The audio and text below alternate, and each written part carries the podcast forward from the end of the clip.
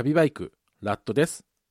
2018年12月29日グッドスピード旅バイク女子バイクにて行いました合同トークライブイベント。平成最後の合体にて伊豆スカの二輪走行問題などについて語り合ったセクションをこの後放送いたします。かなりいろんな話をしておりますのでこれを聞いた後皆様の中で、え思うことや、え言いたいことなどいろいろあると思います。それはぜひグッドスピードもしくは旅バイク女子バイクの方にメールでいただきたいと思います。もしくはですね簡単な感想等でしたらツイッターの方でハッシュタグ旅バイクもしくは女子バイクもしくは英語でグッドスピードにてつぶやいていただきたいと思います。私が話しているデータなどについては旅バイクのホームページに載せておきますのでそちらをご覧ください。それではトークライブの模様です。どうぞ。お聞きください。よろしいかな？あ、ケンヤさんいますか？あ、ケンヤさんじゃあ前に結構メイン的な今回のメインコンテンツかなと思ってはいるんだけど、はい。先に言っておくと申し訳なかったのはこのネタ夏のイベントでもやってるんですよ。僕の部分は一緒なんですけども含めてちょっとルイさんなんかと伊豆スカの話ができればかなと思ったので今日ちょっと設定させてもらったんですけどもはい、あの配信でもちょっと一部使わせていただこうと思います。あれ、ケンちゃんは？ケンちゃんいない。ケンちゃんって呼び方なんかすごい不思議なんだけども これはルイさん特有？ケンちゃんって誰かから呼ばれます？ルルイちゃんか？ルイちゃんケンちゃん。ルイちゃん。ケンちゃん。けけんちゃんるいちゃんなんで。たたたくちゃんは？たくちゃんはたたくちゃん。たくちゃんはたくちゃん。たくちゃんあたくちゃんはあるんだプロさんはたくちゃん。はいじゃああはいじゃあお願いします。でちょっとあの自己紹介からやりましょうか。えーグッドスピードのルイです。えー今日はですね、あの伊豆スカの話、うちの番組でやっております、伊豆スカイラインの暴走をなんとかしたいなっていうテーマについて、私、ルイと、こんにちは、スカイジンです。はい旅バイクのラットですとこの4人で伊豆スカの話をやっていきたいと思います。よろしくお願いします。お願いしますえっと、グッドスピードではあの配信当初から、伊豆スカの暴走問題なんとかしたいなっていうのを、まあ、もう始める前からこれをテーマの半分としてやろうと思って、2年間放送、配信してきました。でなぜかっていうと、あの私自身、やってたんです。でまずいなと思う反面、その楽しさというか、まあ、魅力に取りつかれてもいまして、だけれども、バイクは悪者になっちゃまずいなという思いを考えるようになりまして、伊豆スカから離れていました。なるべく近づかない。自分が原因にならないように。でもそれじゃいかん、なんとかできないかなと思って、番組を始めた次第です。で、伊豆スカの暴走と言いますけど、実際どんな感じかっていうのを、もうちょっと簡単に私が生で経験した内容をご紹介したいと思います。まあ、基本的にもうひたすら効率優先、アウトインアウト、えバイクの持てる力を出し切るフルブレーキと全開加速、これの繰り返しです。で伊豆スカの制限速度は40キロと50キロのこの大体2つの速度でできてきておりまして、走った方は分かりますが、40、50だともうぬるい感じの、えゆったりとした道になります。で一般ライダー、制限速度40、50とは言いますが、まあ、大体このくらいの,、はい、あの速度域で走っています。でもそれでも緩やかに流している感じです。四輪車もこのぐらいで走ります。ほぼ同じぐらい。ちょっとコーナーで四輪の方が遅いかなっていうぐらいの速度域になります。かっ飛ばしてる人は、こういう速度域、えーコーナーの速度で倍近いですね。えー緩いところだともっと出してると思います。イメージなんですけど、サーキットでの画像なんですが、右下がスピードそうですね、これ100キロぐらいで進入してます。青いヘルメット、実は私です。立ち上がりはもう全開ですから、こうはもうギリギリで入ってきます。減速してこんなもん。で、立ち上がりで、やっぱアクセル全開にしちゃう。この手前で画像を撮ってくれてる方は、割とあのペースは抑え気味な方です。でももっと速く走ります。この裏のストレートを最後にあとコーナー2つ目まで行きますんで、そこは100、多分50から60まではこの方は出してると思うんですね。まあ、これ、クローズドサーキットのクローズドですね裏のバックストレートで110、20本当はこのバイクだと200キロ以上出るんですけどあまあ170まで出してますね。でもう1本。こっちはさっきほど勢いよく走ってませんけどこれも私です。あの自分が取ってもらったやつしか持ってなかったんでこれは流してますがでもこんな感じで目いっぱいで走ります。だから何か一つミスったらもうステンとそれでおしまいです、まあ、あくまでイメージですね。だから目いっぱいでいっちゃうんで事故があったり何かあればもう、大怪我ですし自分以外にも他人にも迷惑かけます。ですから一般のライダーや一般の車を抜く時にも倍近い速度差でバイクが抜いていく尋常じゃない。それは普通に走ってる人に見ればもうあのアホかと許せるものではないと思います。ただし乗ってる方たち走ってる方たちは、まあ、語弊はあるかもしれませんけど基本的にあんまり悪意を感じてないと思います。ただ自分勝手に、えー自分の正義というか自分の良識の範囲ではあのまともに走ってるつもりなんだと思います。で自分が転ぶことはあんまり考えてない。対向車が飛び出してくるとか他の四輪車や他のバイクが変な動きをするっていうのはビクビクして走ってますけど自分は大丈夫と思っているところがあります。そんな浅はかな考えによるものでした。で伊豆塚問題車も結構飛ばして走ってるんですけれども通行止めの話題になるのはバイクばかりです。バイク事故がクローズアップされてますけども実際のところその根拠というかバイクバイクって言われるなんでなの？本当にバイクだけ危ないの？というのをちょっと今回数字でラトさんに、えーご紹介いただきたいと思います。はい、じゃあちょっと私の方から話を引き継がせてもらいますけれども、えーきっかけはですね昨年天野幸雄さんとですね坊さんライダーっていうイベントをやったんですね。でこちらで、まあ、伊豆塚かなり走ってる人が多いんですと。でそれを解決できるのは仏教じゃないかということでちょっとえー幸雄さんに無茶ぶりをしたんですけどもそしたらまあちょっとあのご祈祷が必要かもしれないというお話になりまして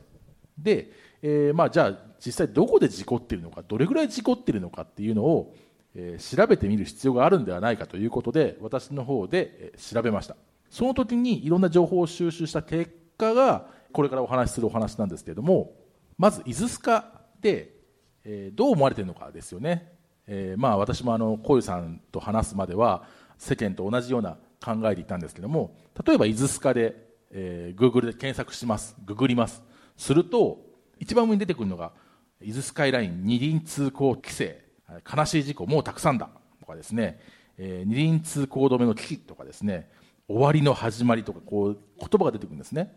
でこのタンデムスタイルのブログに至ってはなんと2009年の静岡県内の二輪死亡事故の約8割が伊豆スカ内で起きているということまで書かれています。これあれタンデムスタイルですかもうあの雑誌ですよね、えーマスメディアがブログでこういうこと書いてるんですね。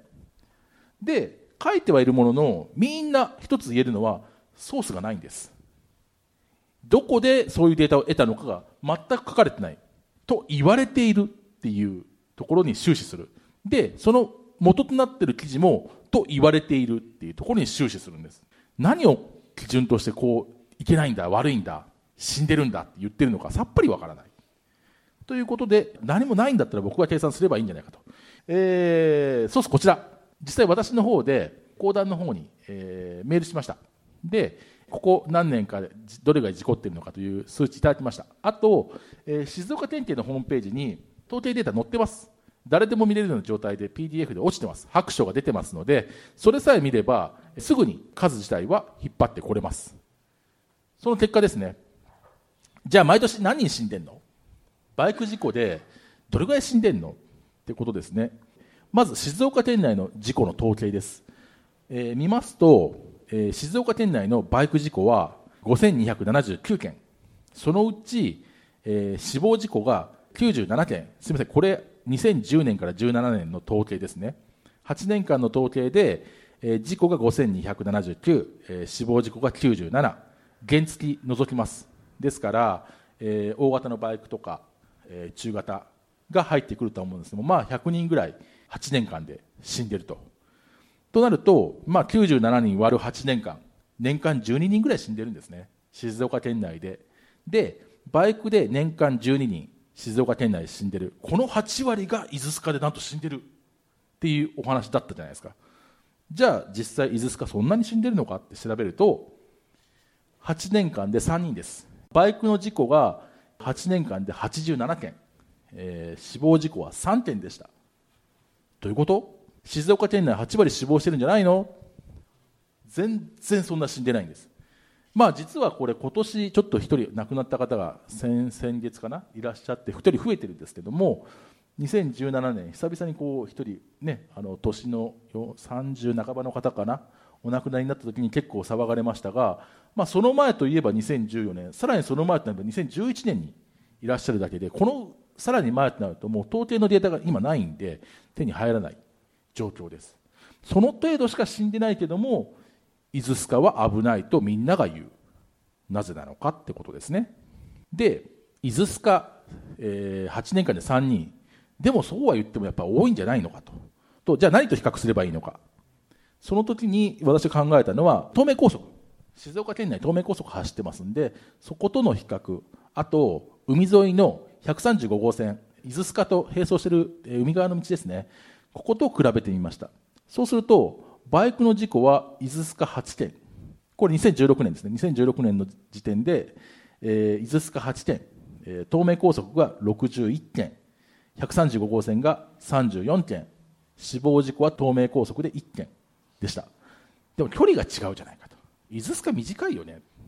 やっぱそうしたら計算し直さなきゃだめだよね。ってことで道路10キロに対しての実行点数を換算して計算してみました。そうすると伊豆スカは、えー道路の距離10キロに対して、えー2016年事故点数2件です。東名は3.6件。135号線に至っては 4, 4件ですのでこれから見れば伊豆スカはむしろ135号線よりも安全。バイクで伊豆スカを走った方が135号線を走るよりも事故に遭う確率が半分なんです。じゃあなんでそんなに伊豆スカっていうのは嫌われるのか。ということを考えてみました。その場合にですねパーセンテージで言いますと2016年静岡県内でのバイク関連の事故車等を含めてですね車の事故ってすごい数があるんですね。その中のバイクの事故なんてものは2.1%に過ぎませんでした、えー白書から調べる限り。東名高速での同じようなバイクの関連3.6%です。やはりバイクの数絶対数少ないので少ないです。135号線になりますと一般道になりますのでやっぱりちょっとした事故も増え始めますのでバイクの割合が8.5%まで上がります。じゃあ伊豆スカはどうか。伊豆スカは、えー事故が起こった場合のバイクのパーセンテージが72.5%ですから砲弾の人は思いますよね。事故起こりましたって言ったらまあ10回のうち7回はバイクなわけですよ。そりゃバイク危ないと思って叱るべきだと思いますね。それは物申したくもなると思います。で実際に、まあ、皆さんも体感していると思いますけれども伊豆スカに入ると本当に飛ばしている人が先ほどルイさんが言っているようにマナーの悪い人がいる。えーハミキンをしてブラインドでコーナーで抜くような人がいる。で事故ってるのが7割バイクとなったら死亡事故も事故率も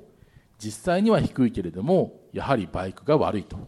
いうことになってるんじゃないかなと思います。ただし、えー絶対数だとか比べてみると伊豆スカが必ずしもいっぱい死んでるわけではないんです。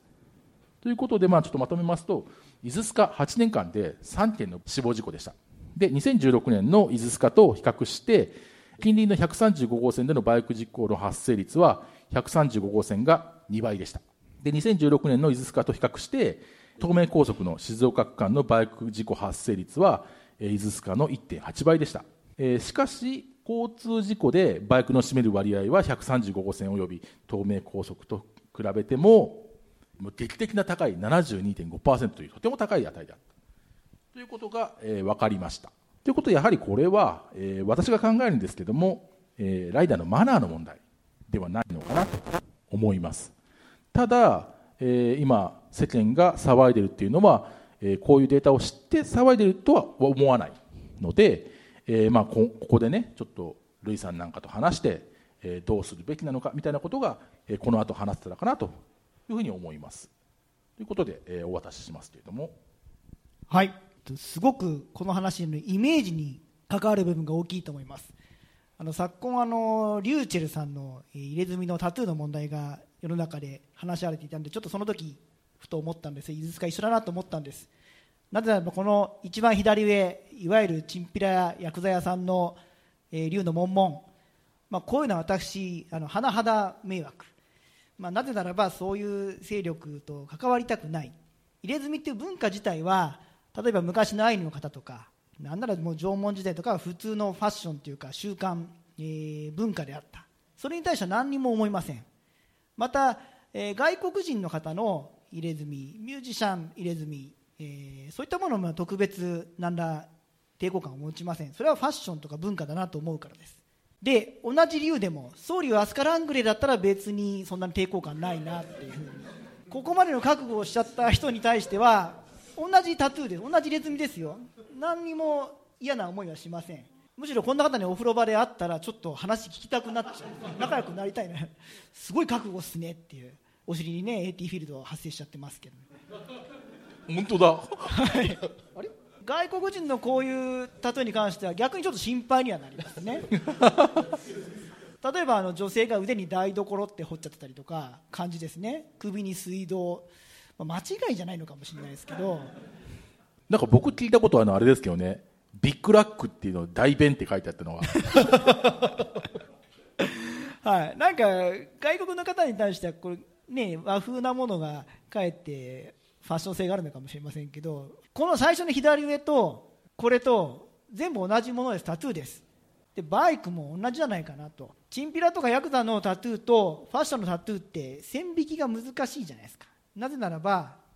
明文化できるアニメのキャラクターならいいけどっていうそういうもんじゃありません。あのすごく個人の気分や感覚によって分けられるものなのででバイクも暴走してる人してない人その瞬間だけ見れば見た目で分かりますけどあいつはあそこに行ったら暴走するやつらかもと思われても仕方がない。なぜならばその線引きができないからです。でどうするか。世の中ではバイクイコール一括りで規制をしてしまう。可能性が高い。そしてさっきの数字を見させられればそれもやむなしと、はい、やむやむを得ないなと。思ってしまいます。そうするとあの暴走しない一般のライダーは大変不便を被ると。で我々配信では完全にあの法定速度を守ることが正義でそれ以外がダメっていうふうな言い方はしていません。本当は法的にはあのまたなんでしょう発信する側としてはもうそれしか言いようがないのかもしれませんけれども一般の道路高速道路どこ走ってもじゃあ四輪車世の中の車全部が法定速度を完全に守っているかというとそうでもない。みんなお互いに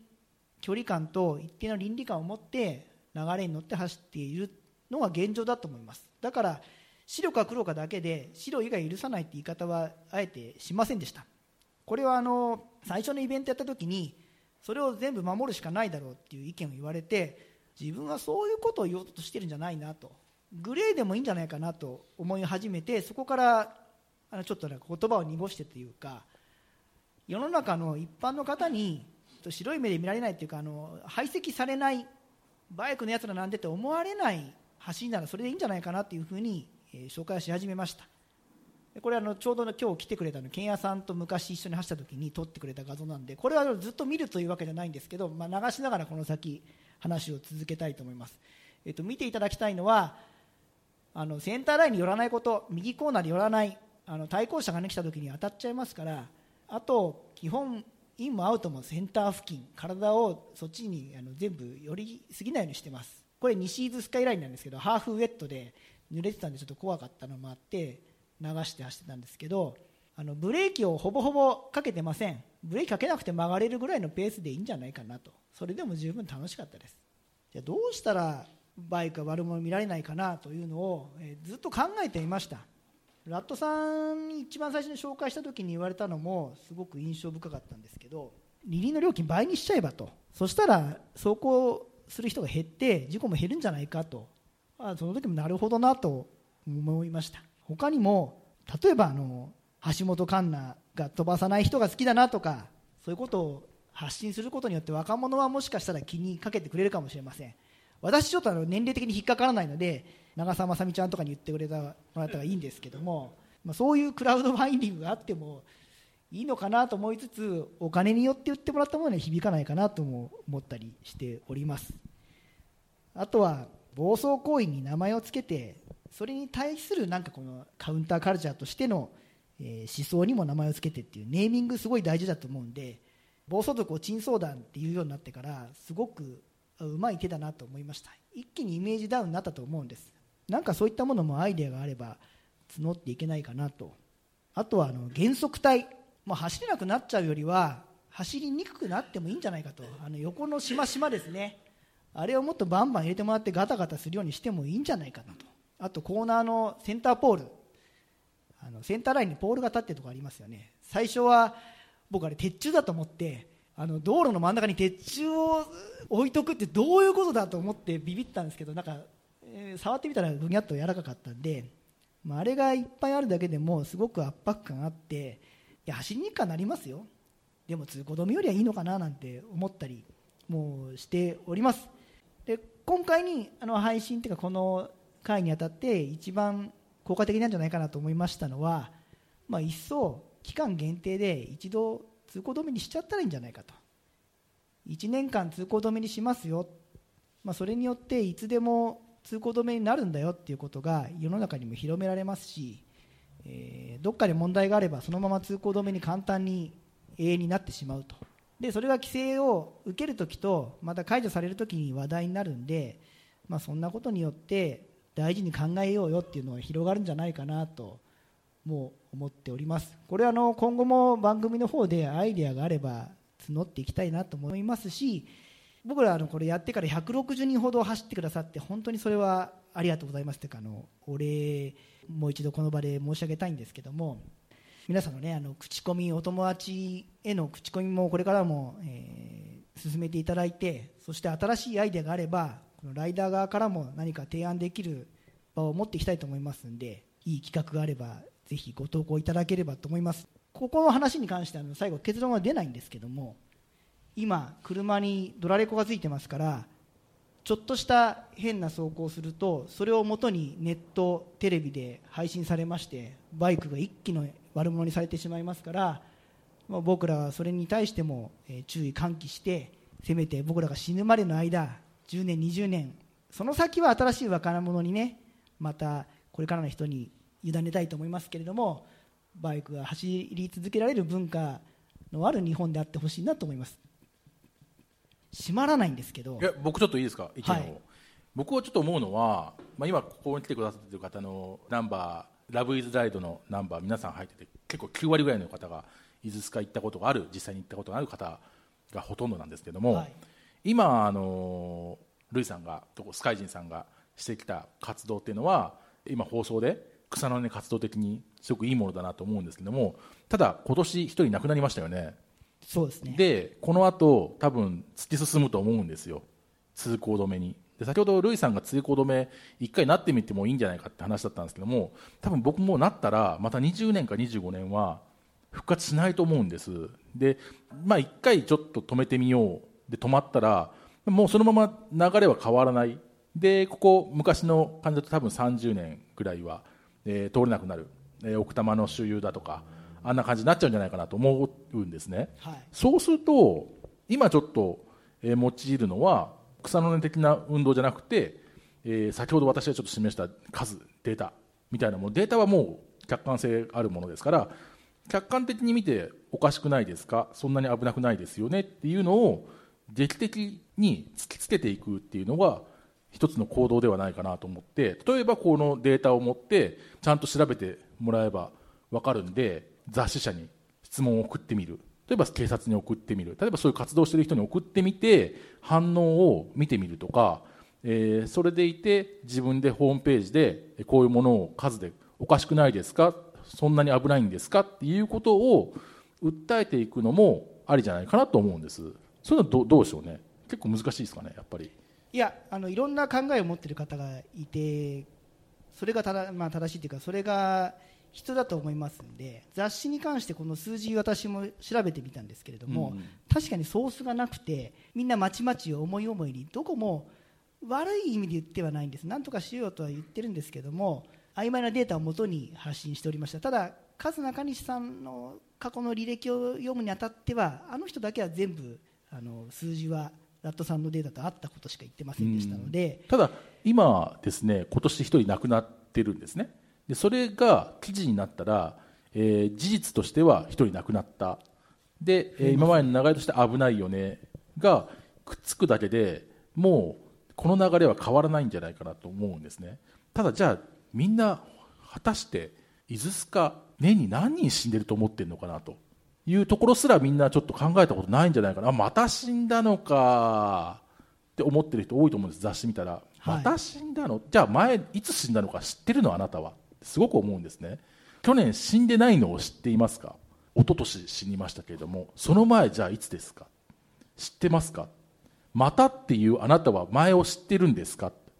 いうところを突き詰めていくと実はそんなに危なくないよね。っていうちょっとへりくつですけども実際にはでも危ない。ルイさんの言うようなあの変な発令してるやつもいる。だからこその草の根運動はルイさんのようなグレーゾーンを作るような草の根活動は絶対的に必要なんですけども今求められてるのは多分もう少し劇的なものだと僕は思うんですだからどういう理由で雑誌社はそれを例えば公団が言ってること警察が言ってることをそのまま受け入れてて、えーなんかその裏にあるような利権があるとか、えー発信できない何かがあるとかっていうバイクを排出した何かがあるかもしれないけどもそうじゃないところでホームページとかうちらが出すとかポッドキャストで話すみたいなことでそういうことを知ってもらうすごく一つのいい機会だとは思うんですよね。はい。だこれカズ中西さんが、えーまあもともと運動されてることだからそこになんかまあバッティングするのは僕はちょっと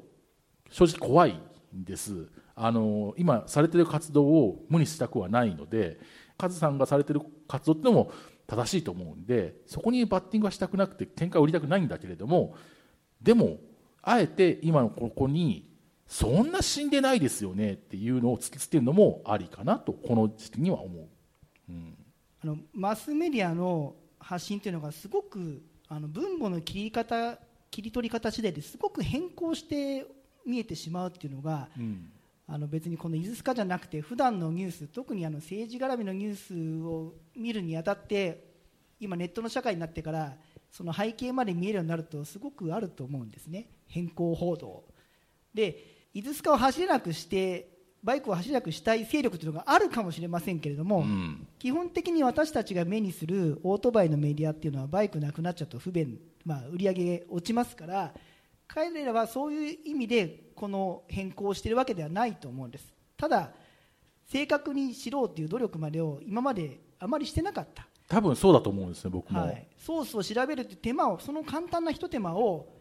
ラットさんは初めてやったと思うんですけど、うん。今までのメディアの方はしてなかったんでだからおかしな数字に私たちは踊らされてバイク悪者なんだ。実際悪者の面もあるんですけれども日本人っていうのはこのその場の空気感雰囲気で流されやすいのでもう一度冷静に考えてみようよっていう問いかけきっかけにはいい機会だと思います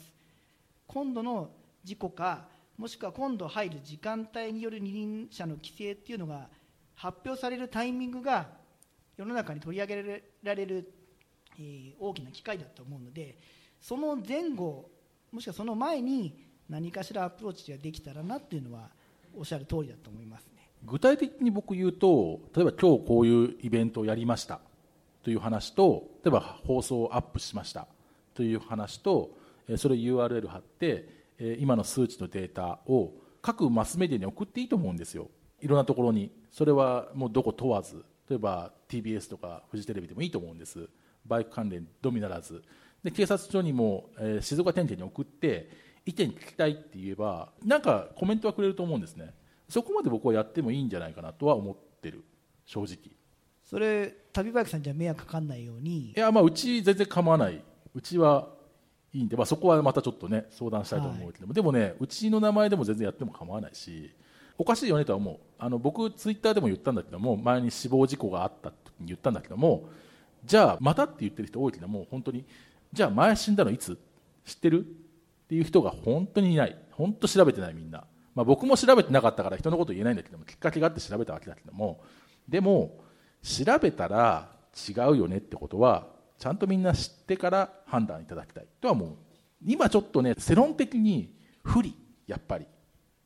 あの死亡事故っていう数とか事故の数だけじゃなくて実際にマナーが悪いっていうのが一番問題。そうそうそうそうそこそこ。そこは草の根的にやっていくしかないと思うんだけども、今この流れとして本当二輪通行止めになるっていう話の時にはいやちょっと待ってっていうのをいうのにはもう数値しか今ないかなと思う。このままほっといたら絶対こうかかるんじゃないかなと僕は今結構結果的には思ってますね。この話題を目にしたプロデューサーがバイクに対して好意的じゃなければ、うん。ドライブを積んだハイエース乗り付けてゆっくり制限速度で走ってバイクがバンバン暴走する絵を撮って簡単に撮れますから何往復かすれば絶対そういう集団が来る時がありますんでそれを思ったらこれ逆風になるとも思うんですね、うん。そういう撮り方をしたいっていうその瞬間だけを切り取れば。でももっと大勢マナーよく走ってる楽しそうに走ってる集団も絵としては撮れるはずなんですよ。どっちをマスコミがそれを切り取るかによりますんで、まあ、その下準備としてはさっきの数字が変更しないでほしいんだけどねっていうのは使えるとは思うんですけどね、うんまあ大事だと。数字は正しいんで、はい。数字はあの客観性があるんで確かに調べ方とかによってひょっとしたらちょっと前後すちょっとするかもしれないけども大きく変わることないと思いますあの数値から。だからぜひねあの数値を持って語る客観性を持って語る世論に、えー揺るがされない取り締まり方っていうのはした方がいいのかなと僕は思いますね。いやもうせっかくのこういう機会なんでちょっとこれは、えー少し切って配信にももちろんしますしまあラットさんの言うようにちょっと相談して今までのちょっと公共のメディアの方にもお互いにいい方向で何とかしようよっていう発信をしてるとは思うんですメディアも。でもそこの根拠や数字っていうのは曖昧でしたよね。これをもってどう思いますかっていうのをじゃあやってみましょう。質問をねはい。こういう数値もあるんですけどもいかがでしょうかっていう質問をするのは、えー間違いじゃないかなと思いますね。はい多分考えたことないと思うんですよあの雑誌社の人とかでも。そうですね。これ8年間で3人しかそうよ。亡くなってないんですね。うん、もっと死んでると思ったもっでしょ。と死んでる。多分皆さんそう思ってたと思うんですねまたっていうのを確かに年に2人3人死んでんだろうな。思うよね。僕も思ってた。年に23人は死んでるだろうと思ってたら全然死んでない。はい。ということでまあちょっとその今激論も時間も迫っているのもありますけれども今お聞きした中でこういう意見がありますとかこう思いますみたいなのもやっぱりメールでねいただければ答えますしね。そうですね。あの終わりはないと思うんです。ライダーがいてあうん。の犯罪者が亡くならないのと同じで多分一生これは続くんですけれども減らすこととか居心地を悪くすることはできると思いますしまあ日本の人口が減るまでのあと2 3 0年じゃないですかね。大きな山場は。まあ2 3 0年経ったらひょっとしたらレシプロエンジンなくなってる可能性ありますよね。可能性大ですね。ね。もう2050年には内燃エンジン作れなくなるらしいです。まあ、四輪の方ですけど二輪はどうなるか分かんないですけど。でえ僕はあの免許更新で聞きました。2050年ですね。電気だとその区間走るバイクになんか外から電波を送ってリミッターがかけられてるとかできちゃうかもしれないよね。どうなんですかねもっともっと多分今より自動運転が普及していると思うんですけど二輪はどうなるのかっていう話ですよね。まあ先は分かりませんけどまず今できることをと思っております。はい以上ご清聴ありがとうございました。ありがとうございました。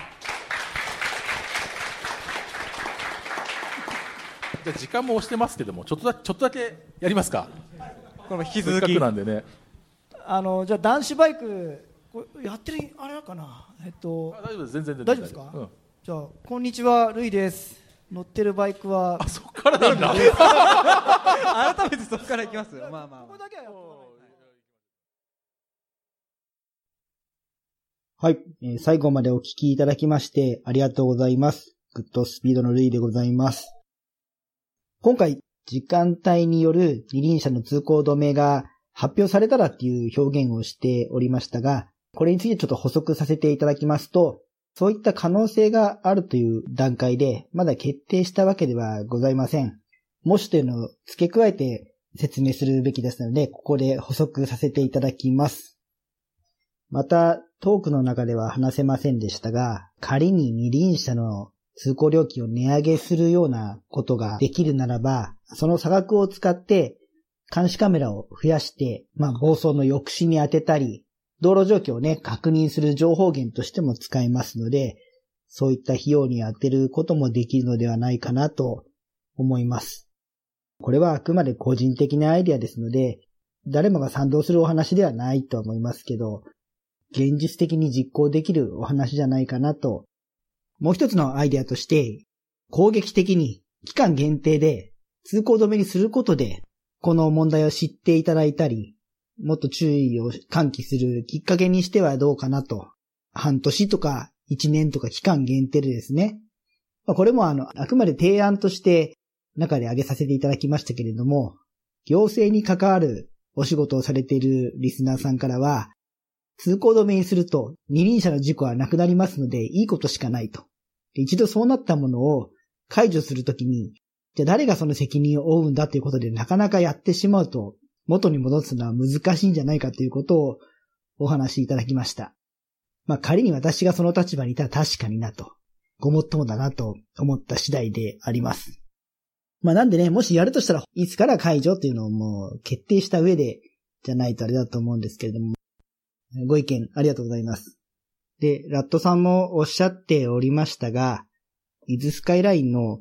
二輪車の死亡者の数というのは、分母をどこに持ってくるかで、いや、むしろあの死亡者数だけで見ると、非常に少ないということが言えると思います。ただし、自己数における二輪車の割合というのは、他の道に比べて非常に高い。その背景には、二輪車の暴走行為が非常に多い、峠の上の閉鎖された環境での話ということで、何かタガが外れてしまって、飛ばして走ってしまってるということの裏付けではないかとも思います。ラットさんおっしゃるように数字は嘘をついてないと思いますので、まとめますと、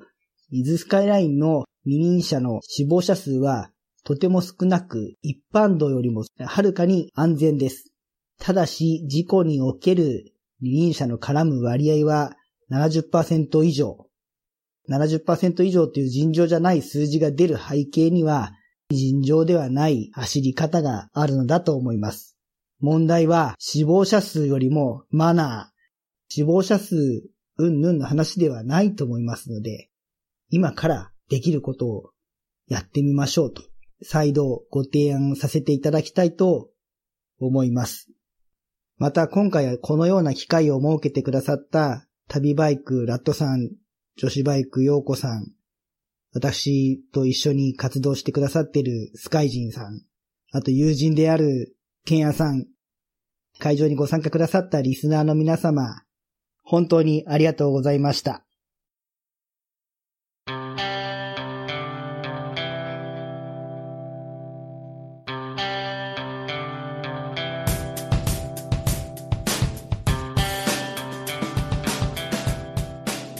私たち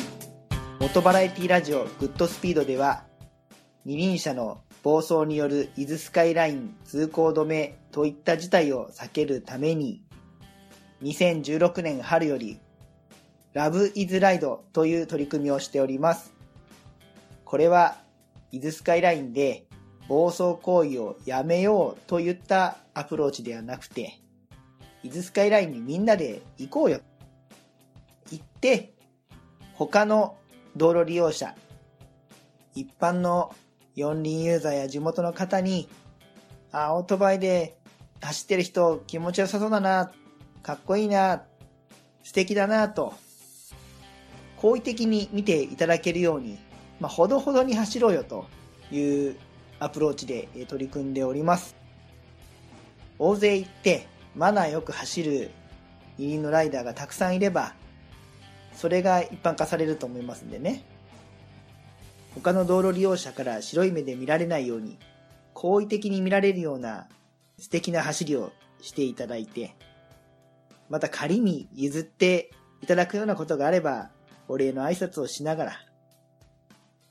またベテランの方、伊豆スカイライン、まあゆっくり余裕を持って走ったら、走りやすすぎて暇しちゃうかもしれません。そういった時には、まあ、対向車で走ってきたライダーに、まあ、一つ挨拶でもしませんかと。いやー、天気良くて気持ちいいよな、今日。こんにちは、みたいにね。これ初心者で片手運転したりとか、そういうの怖いですって人に無理にやりましょうっていうわけではありませんし、私もちょっと照れくさいんでなかなか、うーん、100%やってるわけではないんですが、本当にやっぱりね、気持ちいい日に、えー、ゆったり走ってると、だいぶテンションも上がってしまうんで、これ自然とできたりしますんで、伊豆なんてバイクが多いんでそこら中でやるのは大変ですけども、まあ伊豆スカイラインだけぐらい北海道みたいにやってもいいんじゃないかなと。まあそんな取り組みでございます。簡単なんです。誰でもいつでもできて、行くだけ。年に何度でも行けますんで。そんな形で、え世の中のバイクの見られ方をよくできないかなと思ってやっております。詳しくは番組のブログトップページにございます、Love is Ride とはというリンクから中を見ていただくと、詳細が説明してありますんで。また、この内容に共感してくださって、イズスカイライン走っていただきましたら、ぜひ、ツイッターの方で、シャープ、ラブアンダーバー IZU アンダーバーライド、ラブイズライドでつぶやいていただければ、